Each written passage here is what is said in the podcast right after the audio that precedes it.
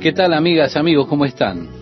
Mi deseo es que la paz de Dios esté gobernando sus corazones mientras compartimos juntos el estudio de la palabra de Dios.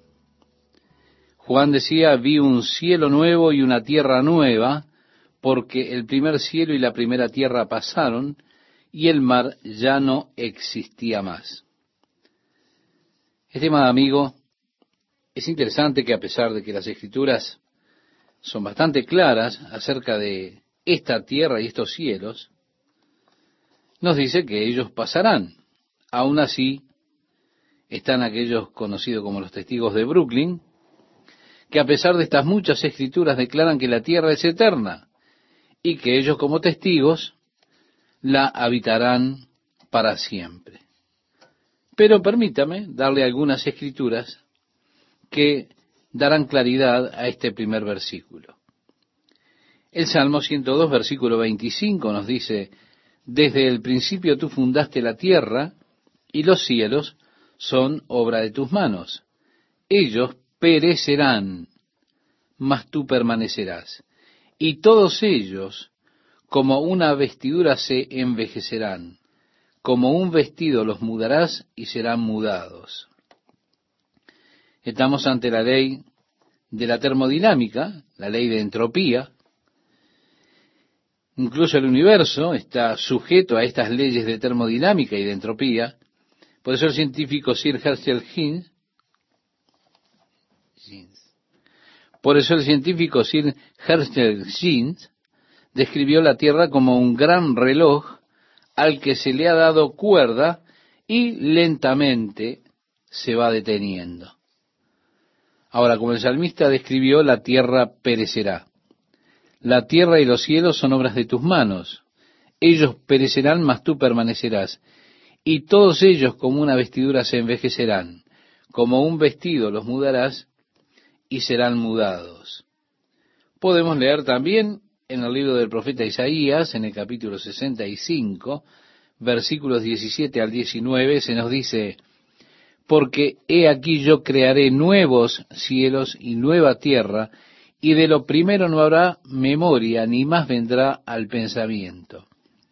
Mas os gozaréis y os alegraréis para siempre en las cosas que yo he creado, porque he aquí que yo traigo a Jerusalén alegría y a su pueblo gozo, y me alegraré con Jerusalén, y me gozaré con mi pueblo, y nunca más se oirán en ella voz de lloro ni voz de clamor. Un concepto que ya hemos vertido en varias oportunidades y queremos nuevamente mencionar es que la palabra crear que se utiliza aquí en el hebreo es bará es la misma palabra que se utiliza en el libro de Génesis, en el primer versículo de la Biblia. En el principio creó Dios. La palabra creó allí es la palabra vará, que significa hacer algo a partir de la nada, traerlo a existir a partir de la nada. De la nada, Dios dio existencia a los cielos y la tierra. Ahora, Dios dice que va a crear nuevos cielos y utiliza nuevamente esta palabra hebrea, bará. Es decir, la palabra bará, reitero, es crear a partir de la nada, que es la nada, podemos decir, la ausencia de todo. La otra palabra para crear o hacer en el hebreo es asá. Y asá es ensamblar materiales existentes. Resulta muy interesante que por medio de o a través del primer capítulo del libro de Génesis, la palabra asa es la que se utiliza la mayor parte del tiempo. Cuando leemos acerca de lo que podríamos llamar la recreación de la tierra, de forma que el hombre en su estado actual pueda habitar en ella. Pero al comienzo, en el versículo 1 dice, Dios creó. Es decir, Dios vará. Vale decir, de la nada, trajo a la existencia los cielos y la tierra. Y Dios promete que Él va a, otra vez, vará, a crear de la nada un nuevo cielo y una nueva tierra. En el libro de este profeta Isaías, en el capítulo 66, verso 22, dice, porque como los cielos nuevos y la nueva tierra que yo hago permanecerán delante de mí, dice Jehová, así permanecerá vuestra descendencia y vuestro nombre. En el Evangelio de Mateo, en el capítulo 24, decía Jesús, los cielos y la tierra pasarán, sí, pasarán, mas mis palabras nunca habrán de pasar. Podemos leer en el libro de Hebreos, en el capítulo 1, versículo 10, dice, y tú, oh Señor, en el principio fundaste la tierra y los cielos son obra de tus manos. Está citando precisamente el Salmo 102, en cierta manera. Agrega, ellos perecerán, mas tú permanecerás. Y todos ellos como una vestidura se envejecerán, como un vestido los mudarás y serán mudados, pero tú eres el mismo, y tus años no acabarán. Podemos recurrir también a lo que escribió el apóstol Pedro en su segunda carta, en el capítulo 3, versículo 10, donde describe cómo es que sucederá esto. Decía Pedro, pero el día del Señor vendrá como ladrón en la noche, en el cual los cielos pasarán con grande estruendo, y los elementos ardiendo serán deshechos, y la tierra y las obras que en ella hay serán quemadas puesto que todas estas cosas han de ser desechas. ¿Cómo no debéis vosotros andar en santa y piadosa manera de vivir, esperando y apresurándoos para la venida del día de Dios, en el cual los cielos, encendiéndose, serán deshechos, y los elementos, siendo quemados, se fundirán? Pero nosotros esperamos, según sus promesas, cielos nuevos y tierra nueva, en los cuales mora la justicia. Sí, todo esto habla de que Dios trajo a la existencia de la nada todo un universo, como traerá también a la existencia de la nada un nuevo cielo, una nueva tierra. Nosotros sabemos algo acerca de lo que es la estructura atómica. Sabemos un poco acerca del átomo y qué cosas están hechas de átomos y también algo de la estructura molecular. El hombre ha llegado a comprender un poco más acerca de los protones, electrones, neutrones y cosas de la naturaleza, los bloques de construcción básicos del universo. Sabemos que dentro del átomo hay algunos misterios que todavía no fueron capaces los hombres científicos de comprender. Los núcleos de un átomo, por ejemplo, el núcleo está hecho de protones agrupados y hay electrones que se desplazan alrededor del núcleo, protones, pero realmente a la distancia hay más espacio que material sólido. Es realmente fascinante de estudiar, pero el misterio es, ¿qué es lo que mantiene unidos a los protones? De acuerdo a la ley de Coulomb, que es la ley de electricidad, está la fuerza repelente de las partículas, los protones en realidad deberían apartarse los unos de los otros. Y ellos se apartan unos de otros con una fuerza tremenda. Aún así, ¿cómo es que ellos están agrupados en el núcleo de un átomo? El hombre aprendió a bombardear el núcleo del átomo con neutrones moviéndose lentamente, y así puede alterar el núcleo de un átomo y crear una tremenda fuente de poder, lo que conocemos como el poder atómico. Pero eso es alterando y permitiendo a los protones responder de acuerdo a su curva natural, impulsándose unos a otros, y vemos el tremendo poder cuando los átomos están trastornados y los protones empujan, y así tenemos esas bombas atómicas y podemos ver el poder que desarrollan. Pero se estima que conlleva mucho más poder mantenerlas juntas, mucho más que cuando son liberadas cuando el átomo es alterado. Así que el misterio es, ¿quién es que sostiene el universo? Resulta interesante que el apóstol Pablo decía que Jesús no solo creó todas las cosas, sino que por él todas las cosas subsisten.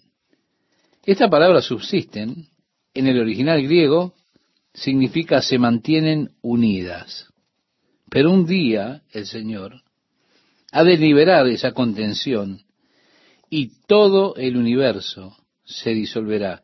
Y todo lo que Él tiene que hacer simplemente es liberar esa contención y todo se habrá disuelto y Dios creará, es decir, vará nuevos cielos y nueva tierra. El primer cielo y la primera tierra pasaron y el mar ya no existía más, dice nuestro texto de Apocalipsis. Esto es interesante. En la nueva tierra ya no habrá un mar. En la actualidad, unos cuatro quintos de la superficie de la tierra está cubierta por agua. Hay más de la superficie de la tierra cubierta de agua que la que está descubierta. Ahora, ¿puede imaginar si allí no hubiera mar? El versículo 2 de Apocalipsis 21 dice, y yo Juan vi la santa ciudad, la nueva Jerusalén, descender del cielo de Dios, dispuesta como una esposa ataviada para su marido. Sí, vio la nueva Jerusalén, la ciudad de Dios, saliendo desde Dios, desde el cielo. Ahora Él va a describir algo para nosotros acerca de esta nueva Jerusalén que sale de Dios de los cielos, la ciudad de Dios. Si usted lee en el capítulo 11 del libro de Hebreos, allí se nos habla de aquellos hombres de fe del Antiguo Testamento y las cosas que lograron mediante la fe. Cuando termina la primera parte de esta galería de la fe con Abraham, se nos dice que todos ellos murieron en fe, no habiendo recibido la promesa, pero ellos clamaban que sólo eran extranjeros y peregrinos aquí y que buscaban una ciudad cuyo fundador, cuyo hacedor y constructor es Dios. Sí, ellos estaban buscando esta nueva Jerusalén, mirando por fe hacia la nueva Jerusalén. Esta tierra en la que vivimos está llena de pecado y está bajo el control de los poderes de la oscuridad. Pero ellos solamente decían, hey, nosotros somos extranjeros, somos peregrinos aquí. Estamos buscando la ciudad de Dios, la ciudad cuyo fundador, cuyo creador, cuyo constructor es Dios. Bueno, ahora Juan va a describir esa ciudad que ellos buscaban, la nueva Jerusalén que sale de Dios desde el cielo. No tiene nada que ver con la actual ciudad de Jerusalén allí en Israel. Dice el versículo 3, y oí una gran voz del cielo que decía, He aquí el tabernáculo de Dios con los hombres, y Él morará con ellos. Tenemos en el capítulo 1 del Evangelio de Juan un pasaje muy interesante. Comienza diciendo este Evangelio, en el principio era el verbo, y el verbo era con Dios, y el verbo era Dios. Este era en el principio con Dios. Todas las cosas por Él fueron hechas, y sin Él nada de lo que ha sido hecho fue hecho. Después continúa diciendo en el versículo 14, y aquel verbo fue hecho carne y habitó entre nosotros, y vimos su gloria, gloria como del unigénito del Padre, lleno de gracia y de verdad. Aquí nos dice en Apocalipsis, he aquí el tabernáculo de Dios con los hombres, y Él morará con ellos, y ellos serán su pueblo, y Dios mismo estará con ellos como su Dios. ¿Sí? Eso es todo. Esa gloriosa era más allá. Ahora mismo nosotros estamos esperando que Dios termine ya con estos inútiles esfuerzos del hombre por gobernar en este mundo. Es muy obvio que los hombres son incapaces de gobernar sobre los otros hombres sin corromperse en su poder. Es evidente esto en todo el mundo. Mire, dele un poco de poder a un hombre sobre los demás y enseguida ellos van a comenzar a abusar de ese poder. Nosotros probablemente tenemos una de las mejores formas de gobierno que el hombre haya inventado. pero ellos buscan cuidadosamente cómo dividir el poder para que haya un balance entre el poder por la parte judicial y otra parte legislativa, otra ejecutiva. Eso ha disgustado, por supuesto, y ha aparecido la corrupción. Hemos probado que el hombre no puede gobernar justamente sobre los demás hombres. Y se han intentado muchas formas de gobierno y todas terminan en corrupción. Pero Dios ha de enviar a Jesús por su iglesia. Seremos llevados para estar con el Señor por siete años allá en el cielo con Él. Luego hemos de regresar a la tierra con Jesús, cuando Jesús venga para establecer su reinado de mil años aquí en este mundo. En ese tiempo, como ya lo hemos dicho, Satanás estará encadenado, atado en el abismo, y al final de esos mil años, Satanás ha de ser liberado por un corto tiempo. En ese tiempo él reunirá una multitud de personas intentando derrocar el reino de Jesucristo, pero ese intento será un fracaso. En ese momento Dios destruirá completamente todo el universo actual. Sí, los cielos y la tierra serán totalmente destruidos. ¿Y qué hará Dios? Creará nuevos cielos y nueva tierra. Como nos dice Isaías, los antiguos cielos y tierra no serán recordados o traídos a la memoria. Sí, será tan glorioso, tan maravilloso ver la creación en ese estado en que Dios la ha de hacer, la ha de formar, sin haber sido tocada por el hombre, por su maldad. Uno puede preguntar, ¿cuáles son los lugares más hermosos que usted ha visto aquí en la tierra? Lugares que puede decir, bueno, aún no han sido contaminados por el hombre o tocados por el hombre. Lugares que, podemos decir, la naturaleza está en su estado natural. Bueno, imagine algo fresco, de parte de Dios, el diseñador principal, el creador, los nuevos cielos, la nueva tierra, y ellos durando para siempre, porque dice, nunca pasarán. Dios estará allí viviendo con las personas. Él será su Dios. Imagine lo que será vivir juntos en la presencia de Dios, en ese nuevo reino, en esos nuevos cielos y nueva tierra. Dice el versículo 4, enjugará Dios toda lágrima de los ojos de ellos, ya no habrá muerte, ni habrá más llanto, ni clamor, ni dolor, porque las primeras cosas pasaron. Mi amiga, mi amigo oyente, todas las cosas que provocan daño, todas las cosas que traen dolor, que traen sufrimiento, desaparecerán. Habrá gozo absoluto, dicha absoluta, cuando habitemos con Dios en su reino eterno. Suena como algo demasiado bueno para ser cierto, ¿verdad? Podríamos decir, suena como el más hermoso de los sueños que uno pudiera soñar o imaginar. Pero mire lo que Dios declara. Estas palabras son justas y verdaderas. Sí, así dice nuestro pasaje, y el que estaba sentado en el trono dijo, He aquí yo hago nuevas todas las cosas, y me dijo, escribe porque estas palabras son fieles y verdaderas. Así leemos el versículo 5 de este capítulo 21 de Apocalipsis. Quizá dirá, bueno, suena muy bueno para ser cierto, pero es Dios que afirma que estas palabras son verdaderas, son fieles. Usted, mi amigo, puede contar con esto. Y me dijo, hecho está, yo soy el alfa y la omega.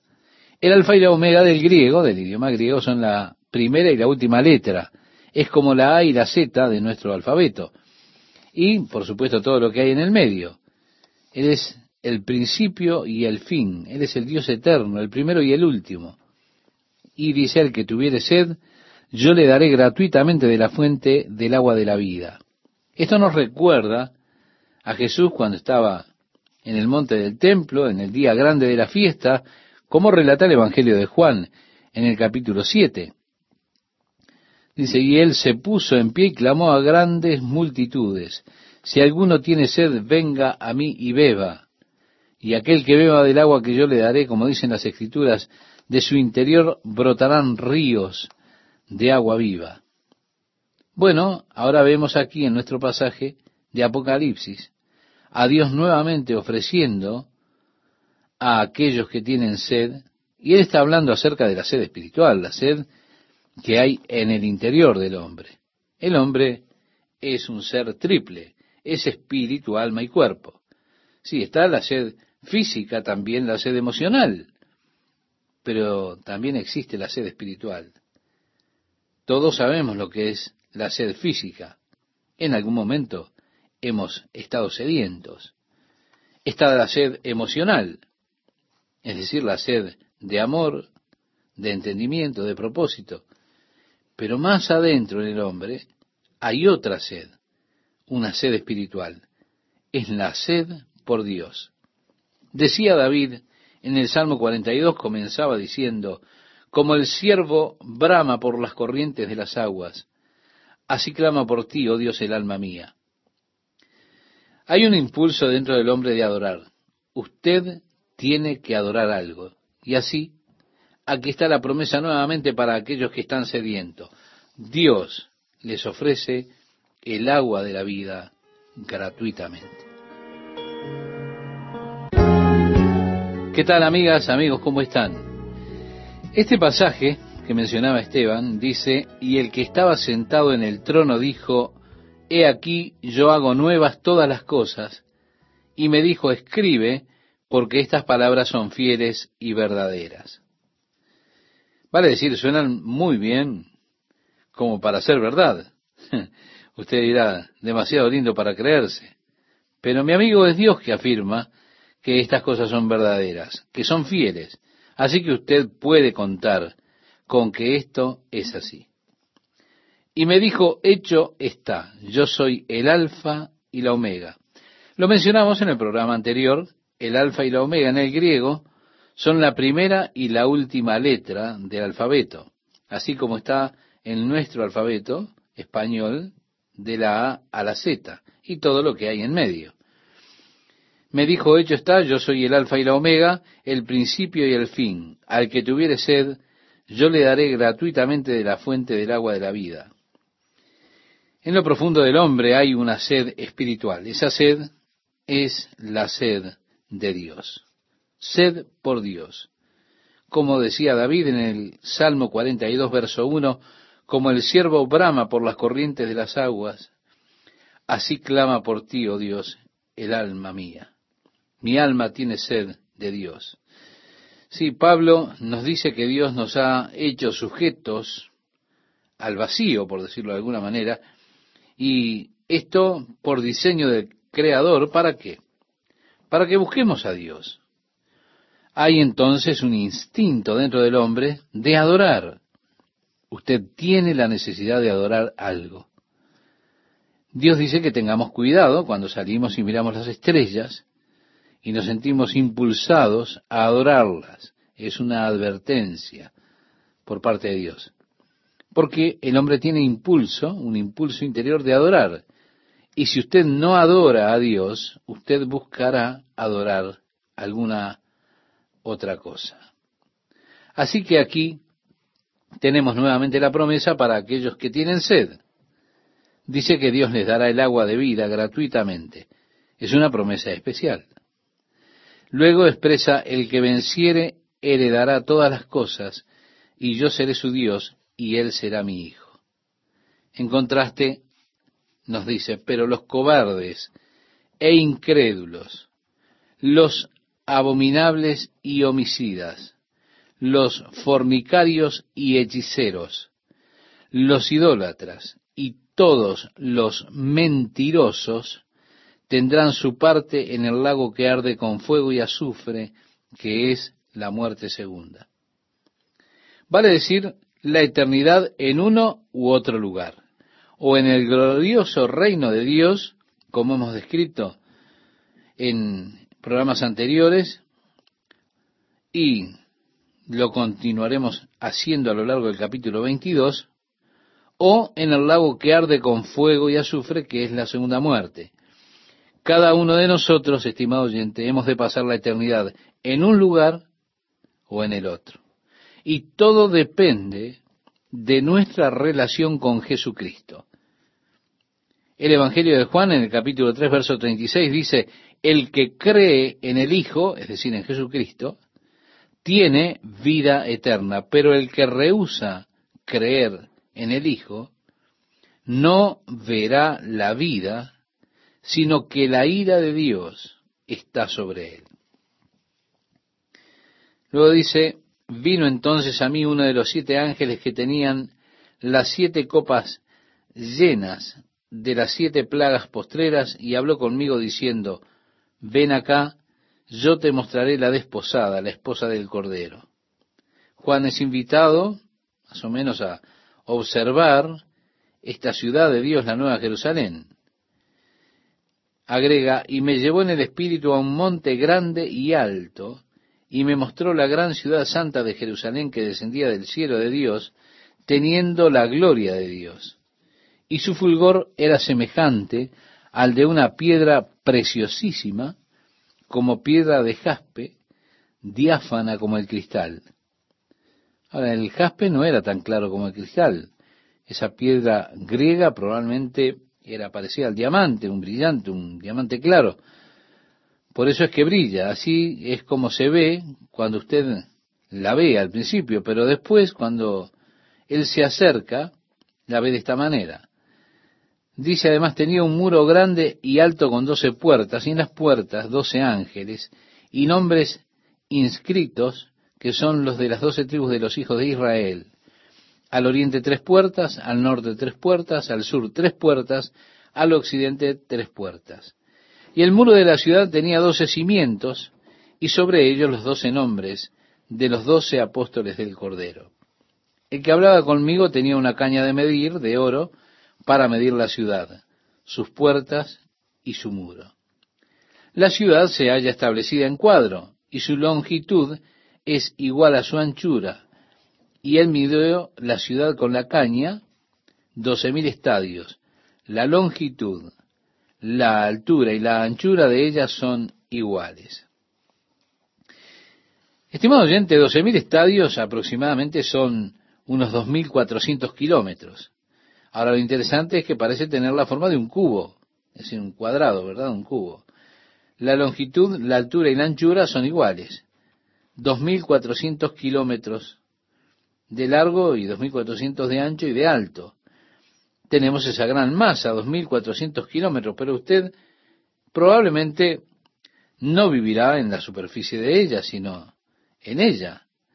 Y en nuestros nuevos cuerpos y en el nuevo cielo, es posible que allí no habrá eh, el concepto de masa que tenemos en nuestros cuerpos, si somos seres espirituales, como plantea la palabra de Dios. Y si no hay masa, no habrá fuerza de gravedad que lo empuje. Probablemente hay muchas cosas interesantes que no podemos llegar a entender todavía, fascinantes, que Dios tiene guardadas para nosotros cosas que Él no nos ha revelado. Así que habrá muchas cosas interesantes que hemos de descubrir cuando Dios muestre más claramente lo que hoy es para nosotros los planes de Dios para el futuro, aquello que Él está esperando para nosotros que hemos de llegar allá. Él tendrá muchas sorpresas, sin dudas, para usted en ese nuevo cuerpo en el que viviremos y todo lo demás que Él tiene preparado. Ahora, si usted tiene un cubo de 2.400 kilómetros, digamos que cada nivel tiene de alto 1.600 metros, bueno, usted puede imaginar si cada uno tuviera 1.600 metros de altura para vivir, ¿cuántas personas puede meter usted en un cubo de 2.400 kilómetros? Habrá suficiente espacio para todos. Como he dicho, tendremos otra apariencia nuestros cuerpos, probablemente aquí, eh, nosotros estamos limitados al espacio, a la superficie, pero allí hemos de vivir dentro de esa ciudad descripta de manera tan maravillosa. Agrega y midió su muro 144 codos de medida de hombre, la cual es de ángel. El material de su muro era de jaspe, pero la ciudad era de oro puro, semejante al vidrio limpio. Y los cimientos del muro de la ciudad estaban adornados con toda piedra preciosa. El primer cimiento era jaspe. Bueno, intenta imaginar eh, este cimiento de la ciudad. Será muy colorido, realmente algo hermoso. Como dije, el jaspe en el griego es yaspis, su color es claro, probablemente sea el diamante, es un cristal claro, reflector de luz, de color, limpio, puro, brillante como estalactita transparente a la luz del sol. Dice el segundo, zafiro. Bueno, el color del zafiro es azul. Esta piedra la tenemos allí en Éxodo, el libro de Éxodo capítulo 24, verso 10. Y había debajo de sus pies como un embaldosado de zafiro, semejante al cielo cuando está sereno. El tercero, ágata. El color es verdoso. Es un ágata y claramente la describe como una variedad de esmeralda reunida en una montaña. El cuarto, esmeralda, verde en su color. El quinto, ónice, que es rojo. El sexto, cornalina. Aquí es un rojo muy intenso. El séptimo, crisólito. Es un color amarillo dorado el octavo berilo, que también es verde, el noveno topacio, que es ya un amarillo verdoso, el décimo crisopraso, el color de esta piedra es verde dorado, el undécimo jacinto, que es violeta, el duodécimo amatista, que es púrpura.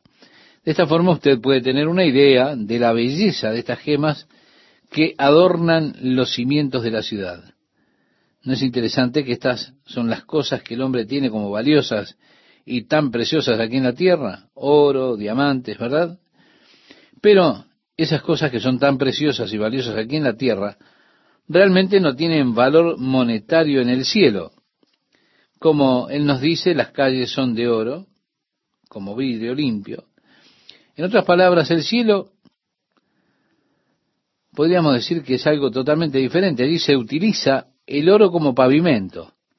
Pienso que cuando lleguemos al cielo, Dios nos manifestará el hecho de que Él no está interesado en nuestro oro, no está interesado en nuestra plata, en nuestros diamantes, nuestras preciosas piedras. No, Él está interesado en nosotros. Nosotros para Él somos su tesoro. Usted, estimado oyente, es lo que a Dios le interesa. Para Dios, Él lo hizo a usted único. Y el valor generalmente se determina por la exclusividad.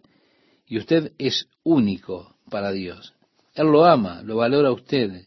Y Él quiere que usted sea parte de su familia. Por eso Él nos invita a ser parte de la familia eterna de Dios. Qué cosa realmente maravillosa.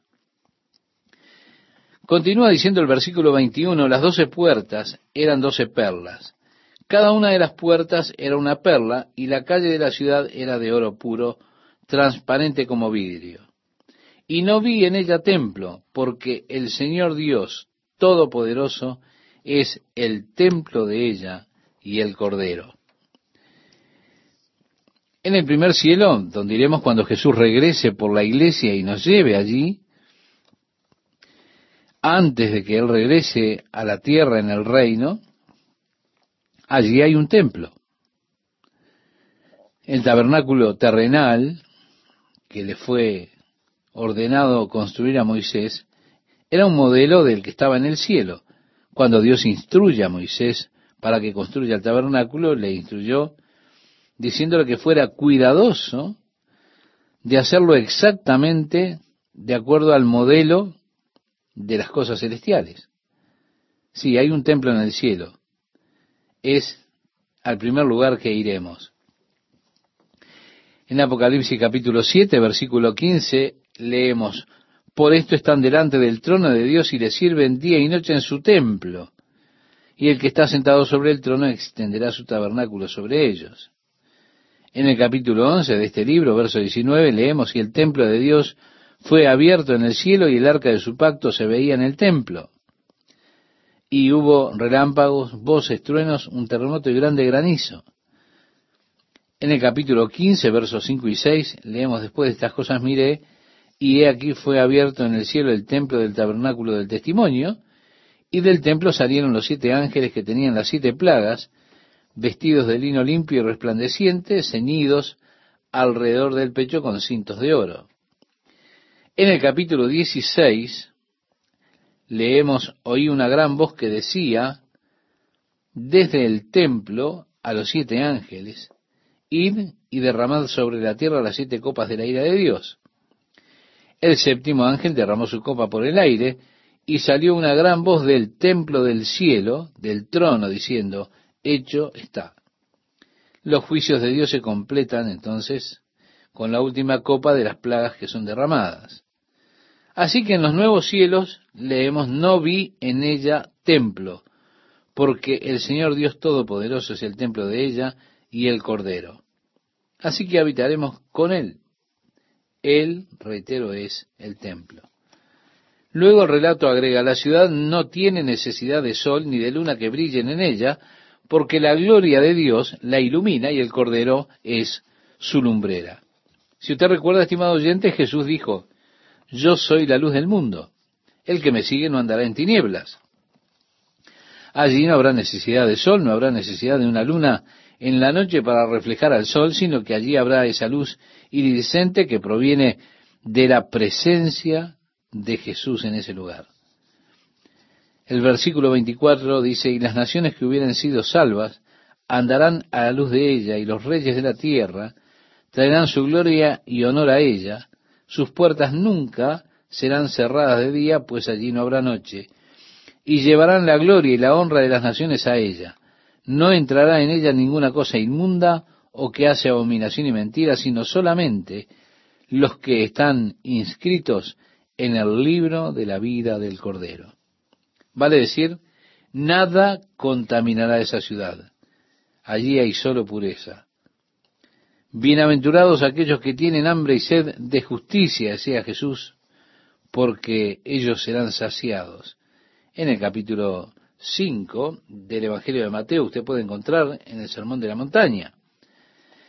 Como he dicho, al leer estas cosas suenan como irreales, sobrenaturales, y son definitivamente sobrenaturales. Pero por eso es que Dios una y otra vez en los últimos capítulos, cuando da descripciones del cielo, nos reafirma que estas cosas de Dios son fieles y son verdaderas. Nos deja a nosotros, por supuesto, en la posición de creer o no creer. Sí, suena sorprendente, suena tremendo, pero yo puedo creerlo o no creerlo. Es una cuestión de elección. Soy yo quien escojo creer o escojo no creer. Si usted elige creer, entonces todo esto pertenece a usted. Usted será partícipe de esas cosas. Si usted elige no creer, entonces usted no será partícipe de esas cosas. Es terrible. Pero los que no creen, todos tendrán su lugar en aquel lugar, valga la redundancia, que está preparado para el diablo y los demonios el lago que arde con fuego, la muerte segunda. Mi amiga, mi amigo, yo escogí hace muchos años, escogí creer. Y cuanto más he caminado con Jesús, más grande se ha vuelto mi fe. No tengo ninguna dificultad intelectual para creer. De hecho, realmente tendría dificultades intelectuales para no creer intentar explicar mi existencia aparte de Dios es una dificultad intelectual tremenda. Intentar explicar el cumplimiento de las profecías de las Escrituras presenta un tremendo problema intelectual. ¿Cómo puede ser que estos hombres, dos mil quinientos años atrás, escribieron con tanta claridad cosas que suceden en nuestros días? Por eso yo hallo que hay mucha evidencia para sostener la posición que escogí hace mucho, cuando elegí creer. Si usted elige no creer, usted podrá dar sus excusas. Algunos dicen, bueno, mire, ¿sabe qué pasa? en la iglesia hay muchos hipócritas. Bueno, esa es una gran excusa para no creer. De seguro, Dios aceptará eso y dirá, yo entiendo, está bien, tantos hipócritas. Yo no quiero ir al cielo con todos esos hipócritas. Bueno, no se preocupe, ellos no han de estar allí. Si a usted no le gustan los hipócritas, es mejor que usted venga a la fe, si no usted también pasará la eternidad con ellos. Es interesante que Dios vea que es necesario hablar de estas cosas del futuro porque ellas son tan grandiosas que van más allá de nuestras habilidades de entender. Por eso él afirma, esto es verdad, es verdad, es verdad. Son cosas gloriosas que están guardadas para los hijos de Dios. Y créame, estoy tan agradecido de ser parte del plan eterno de Dios que me otorgó su amor y la gloria de su reino para siempre. Amigos oyentes, estamos en los últimos estudios de este apasionante libro de Apocalipsis. Quiero animarles a que sigan con nosotros en la palabra de Dios para hoy. Así que abramos ahora en Apocalipsis capítulo 22. Este es el capítulo final. Al estar nosotros en este largo viaje que hemos estado realizando a través de la palabra de Dios en este libro. Ha llegado ahora el clímax en este último capítulo. En el capítulo 21 Juan describía la Nueva Jerusalén, la ciudad de Dios, donde la novia de Cristo vivirá. Él describe entonces la Nueva Jerusalén. Aquí en el capítulo 22, él está continuando con la primera parte de la descripción de esta ciudad, la ciudad de Dios, que es la ciudad de Abraham, y también de los santos del Antiguo Testamento, aquellas que estaban buscando cuando declaraban que eran peregrinos que estaban de paso en este mundo, cuando vivían en la tierra, lo confesaban, decían que eran extranjeros y peregrinos aquí. Ellos decían que estaban buscando la ciudad que tiene cimientos, cuyo arquitecto y constructor es Dios. Juan describe para nosotros esta bella ciudad de Dios en el capítulo 21. En el capítulo 22 continúa describiéndola y dice, después me mostró un río limpio de agua de vida, resplandeciente como cristal, que salía del trono de Dios y del Cordero. En medio de la calle de la ciudad y a uno y otro lado del río estaba el árbol de la vida que produce doce frutos, dando cada mes su fruto, y las hojas del árbol eran para la sanidad de las naciones.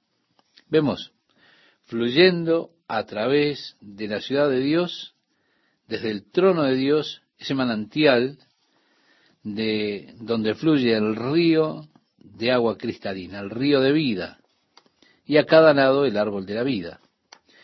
Si nosotros por un momento vamos al libro de Génesis, Dios allí creó a Adán, lo formó del polvo de la tierra, sopló en el aliento de vida y lo colocó a Adán y a Eva en el jardín, allí en Edén, habían muchos árboles, toda clase de árboles de los cuales podían comer libremente. Había un árbol, conocido como el árbol del conocimiento del bien y del mal, que Dios previno para que no comieran de ese árbol, cuyo fruto era mortífero para ellos. Pero había otro árbol en el jardín, y el fruto de ese árbol parecía tener un antídoto para la muerte, para el árbol de la muerte o el árbol venenoso. Así que el hombre tuvo su opción. Una elección que tenía que hacer de todos los árboles, pero básicamente el árbol de la muerte, que era el árbol del conocimiento del bien y del mal, o el árbol de la vida. A mí me parece fascinante que con esa opción que tenía allí, el hombre escogiera comer del árbol de la muerte. Cuando el hombre hizo esto, Dios los echó del jardín, puso allí un querubín para que no pudiese entrar, un querubín cuidando las puertas del jardín para prohibirle al hombre regresar y comer del árbol de la vida y vivir para siempre en ese estado pecaminoso de degradación, de corrupción permanente, el estado de rebelión en contra de los mandamientos de Dios. Usted pensaría con la elección del árbol de la muerte y el árbol de la vida que seguramente el hombre escogería el árbol de la vida primero, pero no fue así. Sino que antes de que nos pongamos demasiado severos con nuestra crítica y nuestra condenación a Adán, bueno, creo que necesitamos darnos cuenta que esto mismo pasa en nuestros días. Dios está ofreciendo el árbol de la vida y esto tiene que ver, por supuesto, con Jesucristo y su cruz. Fue allí que Dios proveyó, hizo su provisión de vida eterna para nosotros. En el día de hoy las personas tienen esta opción, la opción de la vida o de la muerte. Aún así, hay muchas personas que escogen el camino de la muerte en el día de hoy en lugar de escoger el camino de la vida. Haciendo, por supuesto, como Adán, los mismos errores tontos. Reitero que Adán y Eva hicieron allí en el jardín del Edén cuando escogieron, en lugar del árbol de la vida, el árbol que les trajo la muerte a ellos y a toda su descendencia.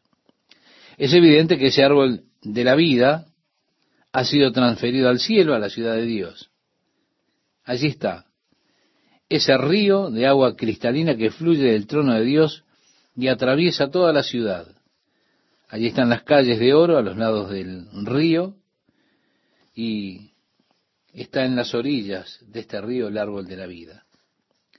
Dice que lleva doce clases diferentes de fruto, una clase para cada mes.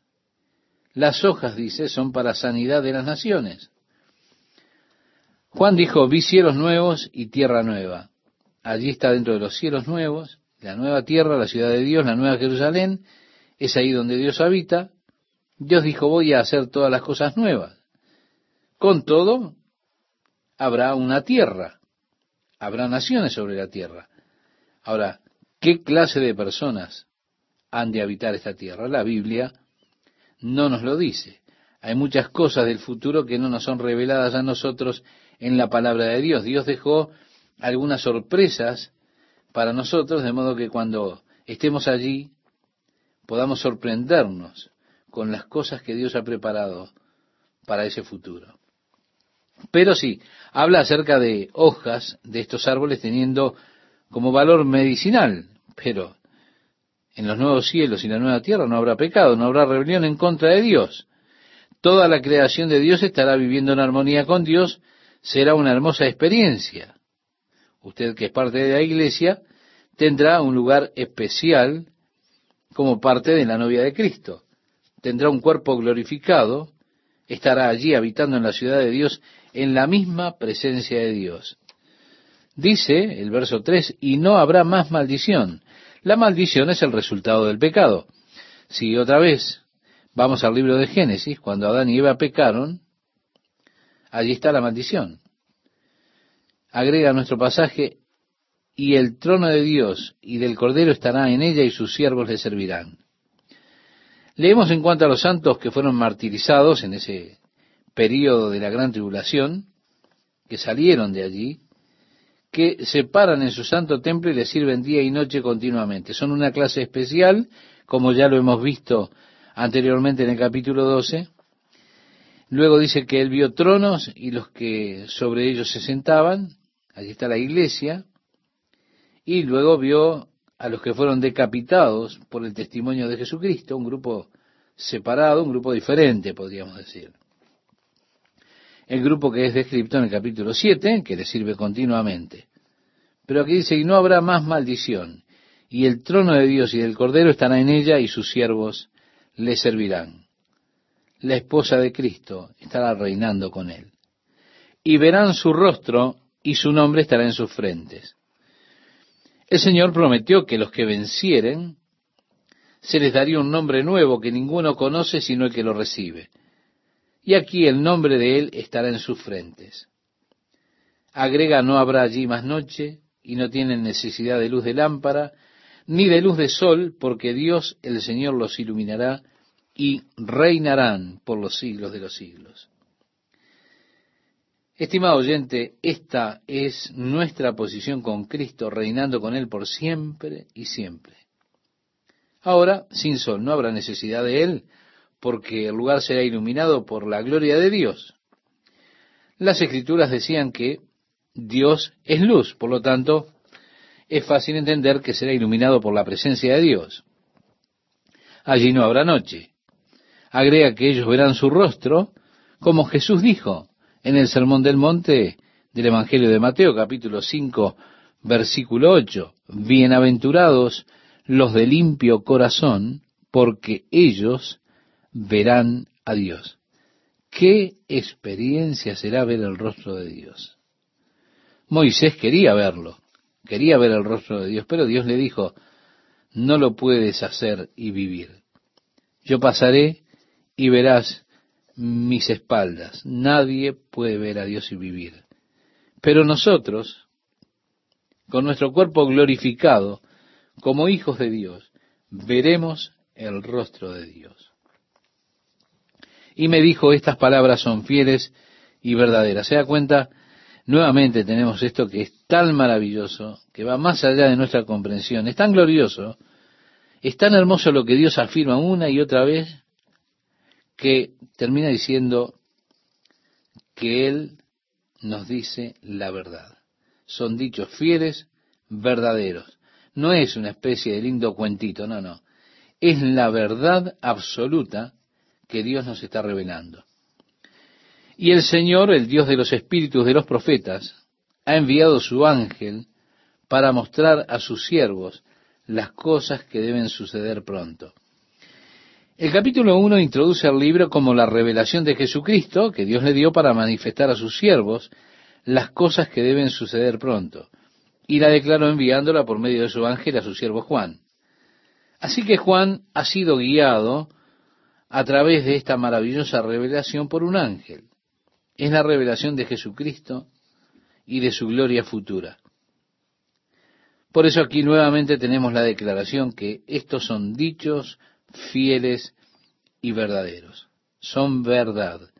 El Señor, el Dios de los espíritus de los profetas, ha enviado su ángel para mostrar a sus siervos las cosas que deben suceder pronto.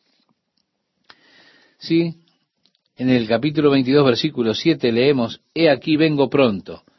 El que habla aquí es Jesús. Bienaventurado el que guarda las palabras de la profecía de este libro. Quiero notarle que la palabra pronto allí no es en breve, sino que significa rápidamente. Y hay diferencia. Como hemos estado leyendo los eventos de la gran tribulación, cuando estas cosas comiencen a suceder, dijo Jesús, erguíos y levantad vuestra cabeza, porque vuestra redención está cerca. Le decía a los discípulos en el Evangelio de Lucas, capítulo 21, verso 28. Pero aquí dice, el Señor está viniendo rápidamente. La venida del Señor será pronto, en un momento, en un parpadeo. Ocurrirá ese cambio. Decía el apóstol Pablo escribiéndole a los Corintios en el capítulo 15 de su primera carta, versículos 51 y 52, He aquí os digo un misterio, no todos dormiremos, pero todos seremos transformados en un momento, en un abrir y cerrar de ojos. Alguna versión dice en un abrir de ojos, en un parpadeo, eso es lo que quiere significar, sea un parpadeo. A esto es a lo que el Señor se refiere aquí. Él viene rápidamente, es un instante. No significa que estará viniendo al año siguiente de esta revelación de Juan. No, no. O dentro de los cinco o diez años siguientes. Ya pasaron más de dos mil años. Pero cuando venga, cuando llegue el tiempo, será una transformación rápida, en un parpadeo, en un momento. Así seremos transformados. Porque es necesario que esto corruptible se vista de incorrupción y esto mortal se vista de inmortalidad. Y nuevamente note que dice, bienaventurado el que guarda las palabras de la profecía de este libro. Si nosotros eh, nos tomamos el trabajo de volver al capítulo 1 de este libro de Apocalipsis, cuando le es dada la revelación a Juan, allí había integrado una revelación. Decía en el versículo 3 del capítulo 1, bienaventurado el que lee y los que oyen las palabras de esta profecía. Así que aquí Dios ha prometido nuevamente, reafirmando su promesa, a quienes guarden las palabras de este libro. El versículo 8 dice, yo Juan soy el que oyó y vio estas cosas. Si Juan fue el que vio esto en una visión, fue el que escuchó estas cosas. Así que fue por vista y por sonido que le fue dada la revelación a Juan.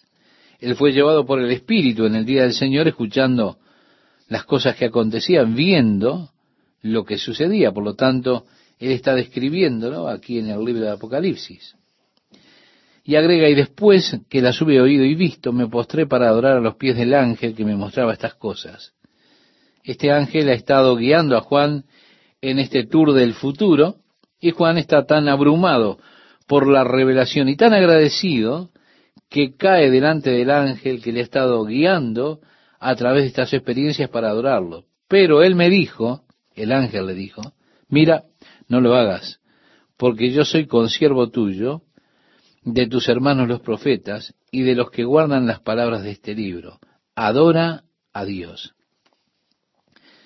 Es interesante que si bien un ángel es una categoría más alta que el hombre, con todo está allí la humildad de este ángel rechazando recibir la adoración de Juan. No le permite a Juan que lo adore y le declara, soy consiervo tuyo, sirvo a Dios también. Y se reconoce a sí mismo como siervo, un siervo y hermano de los profetas y de los que guardan las palabras de este libro. Le dice, adora a Dios. Si usted recuerda cuando en el capítulo 4 de Mateo, Satanás llevó a Jesús para tentarlo a un monte alto, le mostró los reinos del mundo y le prometió que se los daría a Jesús si él tan solo se inclinaba y lo adoraba, Jesús le respondió a Satanás, al Señor tu Dios adorarás y a Él solo servirás. Y así, esta es la declaración de que solo Dios puede ser adorado. De modo que el ángel adora a Dios. Y le dice a Juan que no lo adore a Él, sino que adore a Dios y me dijo, no sellen las palabras de la profecía de este libro, porque el tiempo está cerca. Qué diferente al libro de Daniel, ¿verdad? Cuando usted llega al final del libro de Daniel, al último capítulo, y Daniel está preguntando algunas cosas que él vio en visiones, el Señor le dijo a Daniel que sellara eso, que esas cosas eran para el tiempo del fin. Y en los últimos días dijo, el conocimiento se incrementará. Y así las profecías de Daniel no eran para el tiempo de Daniel, eran para el futuro. Por eso Daniel se les dijo, se les dijo, séllalas. Es interesante como el libro de Daniel ahora se está abriendo de manera extraordinaria. Los sellos son abiertos porque estamos en los últimos días y tenemos una comprensión mucho mayor de todas aquellas profecías de Daniel, porque y porque hemos podido ver muchas de las cosas que fueron profetizadas cómo se cumplieron. Por eso ahora tenemos una comprensión mucho mayor. Ahora, el libro de Apocalipsis, a diferencia del libro de Daniel, no debía ser sellado. Y este es el error que cometen muchas personas. De hecho, hay muchos pastores en muchas iglesias que no se animan a tratar ni a tocar el libro de Apocalipsis. Y si usted le pregunta al pastor por qué no estudia el libro de Apocalipsis, le dirá, bueno, es un libro sellado. No, el Señor dijo que no lo sellaran. No es un libro sellado. Es un libro que está hecho para ser leído y tiene la intención de ser entendido y obedecido. Hay promesas especiales allí para los que leen y los que guardan los dichos de este libro. De allí que dice, no selles las palabras de la profecía de este libro, porque el tiempo está cerca.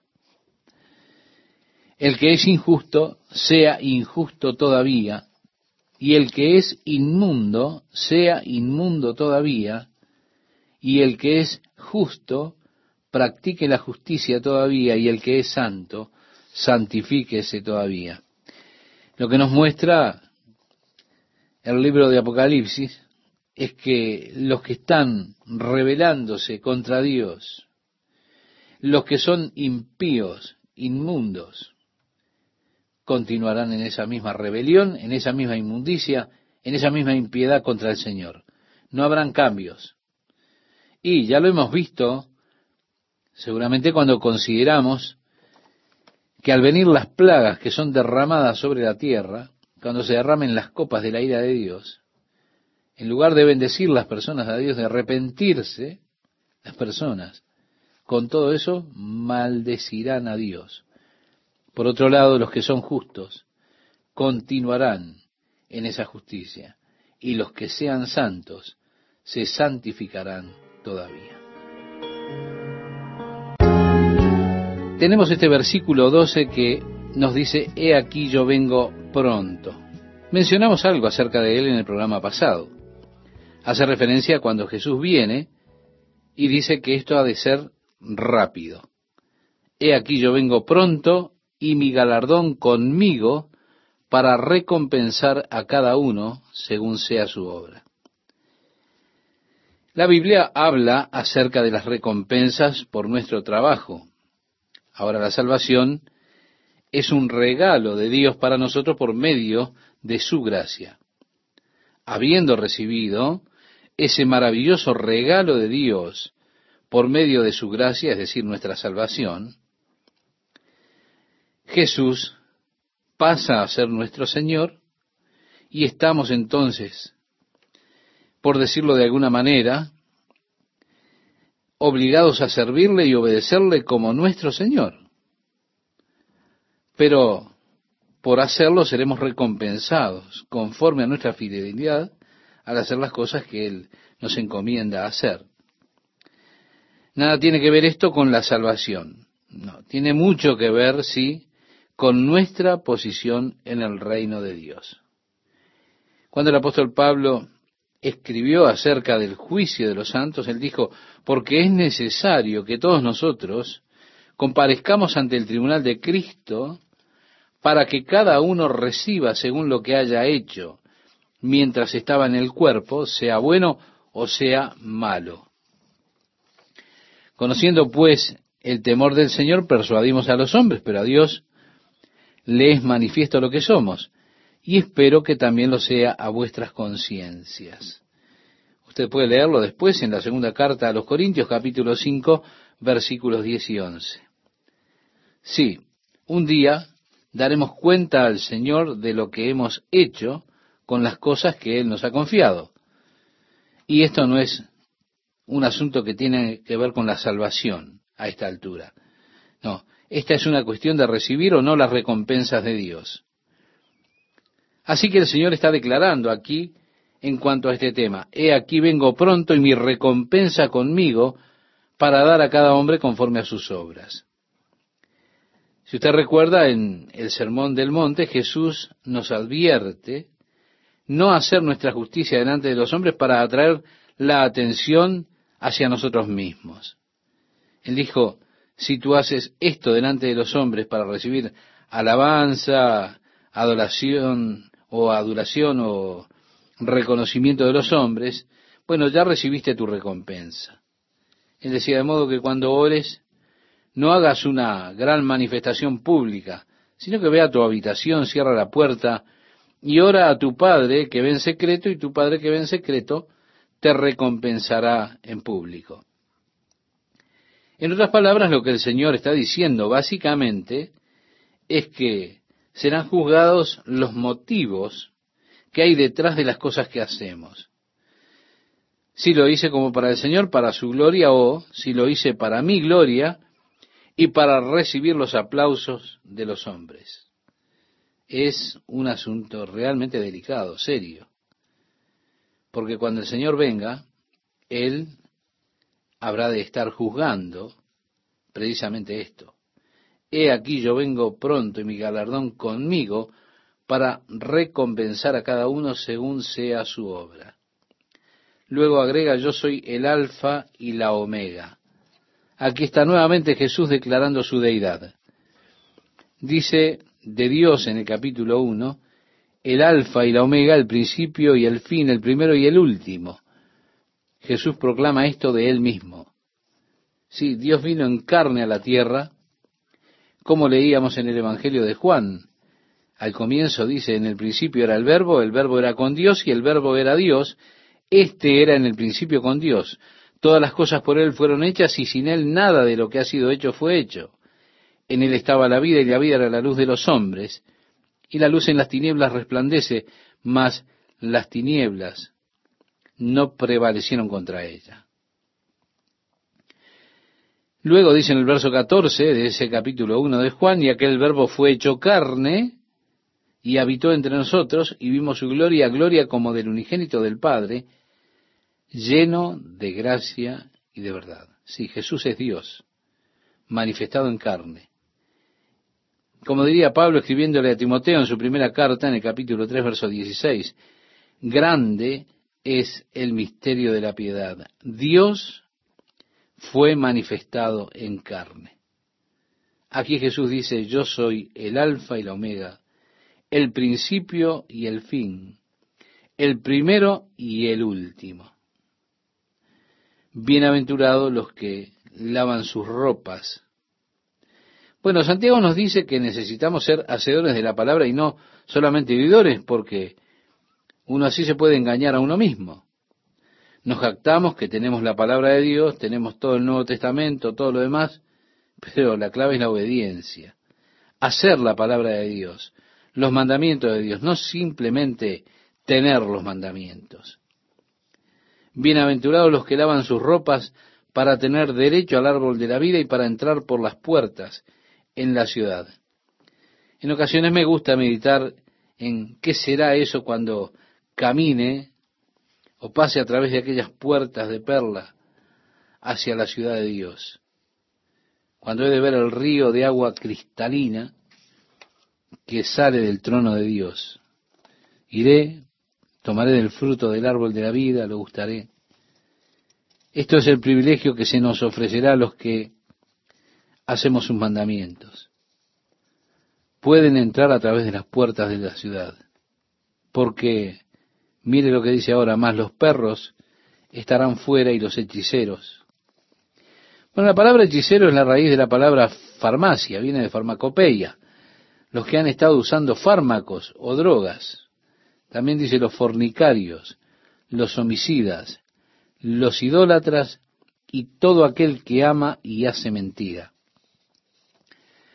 Dios ha puesto en muchos, en muchas personas, en los corazones de muchas personas, expresar su desaprobación, por ejemplo, las decisiones que la Corte de Justicia toma, que, por supuesto, han sido la causa de más de 30 millones de abortos. Ellos echan mano a la vida de las personas deliberadamente. Yo pienso que el aborto a demanda es una de las cosas más horrendas que una nación pueda hacer o pueda permitir, pueda proveerle al pueblo. Pienso que es un pecado tomar la vida de alguien cuando está en el vientre. En el mismo sentido, si una persona ha abortado deliberadamente un niño de su vientre, evidentemente el amor de Dios y la gracia de Dios son suficientes y hay perdón y limpieza si usted se arrepiente verdaderamente de eso y le pide perdón al Señor. Y entonces usted no cargará con eso en la conciencia. Jesús dijo que todo pecado y blasfemia os será perdonado. Lo único que lo aleja a usted del perdón es no venir a Jesús, no venir a Dios a pedir ese perdón. Hemos tratado con muchas personas que han hecho algún aborto y sus conciencias están cargadas, incluso han desarrollado alguna neurosis, porque, porque no han podido recibir el perdón de Jesús. El apóstol Pablo, al dar una lista de las cosas que son hechas por el pueblo en el mundo, Él decía, y esto erais una vez. Todos estamos allí. Éramos todos culpables. Todos estábamos bajo la pena de muerte que trae el pecado. Todos estábamos excluidos de la gloria de Dios. Pero el apóstol Pablo añade, pero ahora en Cristo Jesús, vosotros que en otro tiempo estabais lejos, habéis sido hechos cercanos por la sangre de Cristo. Así le escribía a los Efesios en el capítulo 2, verso 13. Por eso, usted ya no es más un extranjero, un extraño a las promesas de Dios, sino que ha sido hecho parte de la familia de Dios si es que ha recibido el perdón, si ha lavado sus pecados en la sangre de Jesucristo. Oh, qué maravillosa gracia la que Dios nos alcanzó, nos sacó del pozo, nos lavó de todo el pasado y nos hizo herederos del reino de Dios. No estamos mirando alrededor con una autojustificación, pensando, ah, qué gente tan horrible la que me rodea, ¿cómo pueden hacer esas cosas? No, no, porque entendemos cómo lo pueden hacer. Si nosotros lo hemos hecho también. Pero, oh, cuán agradecidos estamos porque la gracia de Dios nos alcanzó, lavó nuestros pecados y nos hizo hijos de Dios. Así que aquí están los excluidos. ¿Por qué? Porque no han venido a Dios para limpiar sus pecados. Han continuado en su rebelión, en sus hechos impíos, por lo tanto, porque han rechazado la invitación de Dios para recibir el perdón y la limpieza, han enfrentado el juicio de Dios por esas cosas quedando excluidos del reino de Dios. Esto ciertamente refuta la enseñanza de Satanás en cuanto a la final restitución de todas las cosas, diciendo que Dios finalmente restaurará todas las cosas y a todos, incluyendo a Satanás, que un día también él disfrutará del reino de Dios y las glorias del reino de Dios. No, no, no, no, no es así. Están aquellos que no vinieron y no recibieron el perdón y estarán excluidos. Yo Jesús, dice, y ahora en la última parte Jesús se dirige a Juan, por supuesto, con el ángel que Juan trató de adorar. Pero ahora Jesús nuevamente está hablando. Yo Jesús he enviado mi ángel para daros testimonio de estas cosas en las iglesias. Es que el Señor pretendía que la iglesia estudiara esto. Así que esto es para la iglesia. Jesús dijo, envío mi ángel para dar testimonio de estas cosas a las iglesias. Yo soy la raíz y el linaje de David. Es que Dios prometió, le prometió al rey David, que de su simiente habría de salir uno que se sentaría en el trono para siempre. Jesús declara, yo soy la raíz de David, el cumplimiento de la promesa de Dios. Él agregó la estrella resplandeciente de la mañana. Y el espíritu y la esposa dicen, ven. ¿Se da cuenta? Aquí vemos el espíritu de Dios invitando. Y la iglesia también está invitando. ¿Invitando a qué? Invitándolo a usted a venir a Jesucristo para que reciba la limpieza y el perdón de sus pecados, porque es Dios que está ofreciendo perdón. Oh, mi amigo, mi amiga, venga a Jesús. Venga y reciba el amor de Dios. Venga y reciba el perdón de sus pecados, el perdón que Dios le ofrece. Venga y será hecho un hijo de Dios. Venga y sea bendecido convirtiéndose en un heredero de Dios, un coheredero de Cristo por medio de él. Por eso dice, y el espíritu y la esposa dicen, ven. Y agrega, y el que oye diga, ven, y el que tiene sed, venga. Sí, está abierto este manantial a cada uno. Dios no ha cerrado la puerta a ninguna persona. Él ha dejado para cada uno de nosotros abierta la puerta y es nuestra elección, el que quiera, que tiene sed. Cuando Dios nos creó, Él nos creó a su imagen y a su semejanza. Una de las características de la naturaleza de Dios es la autodeterminación, el poder de la voluntad, su habilidad de elegir y determinar su futuro. Y Dios nos ha dado el regalo de la autodeterminación.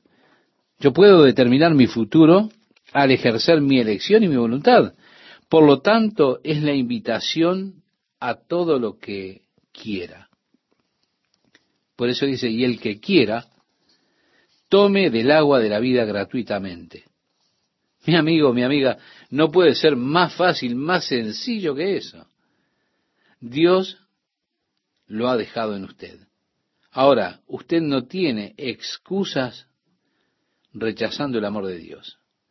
No hay excusas para rechazar la salvación que Dios le provee. El que quiera, tome del agua de la vida gratuitamente.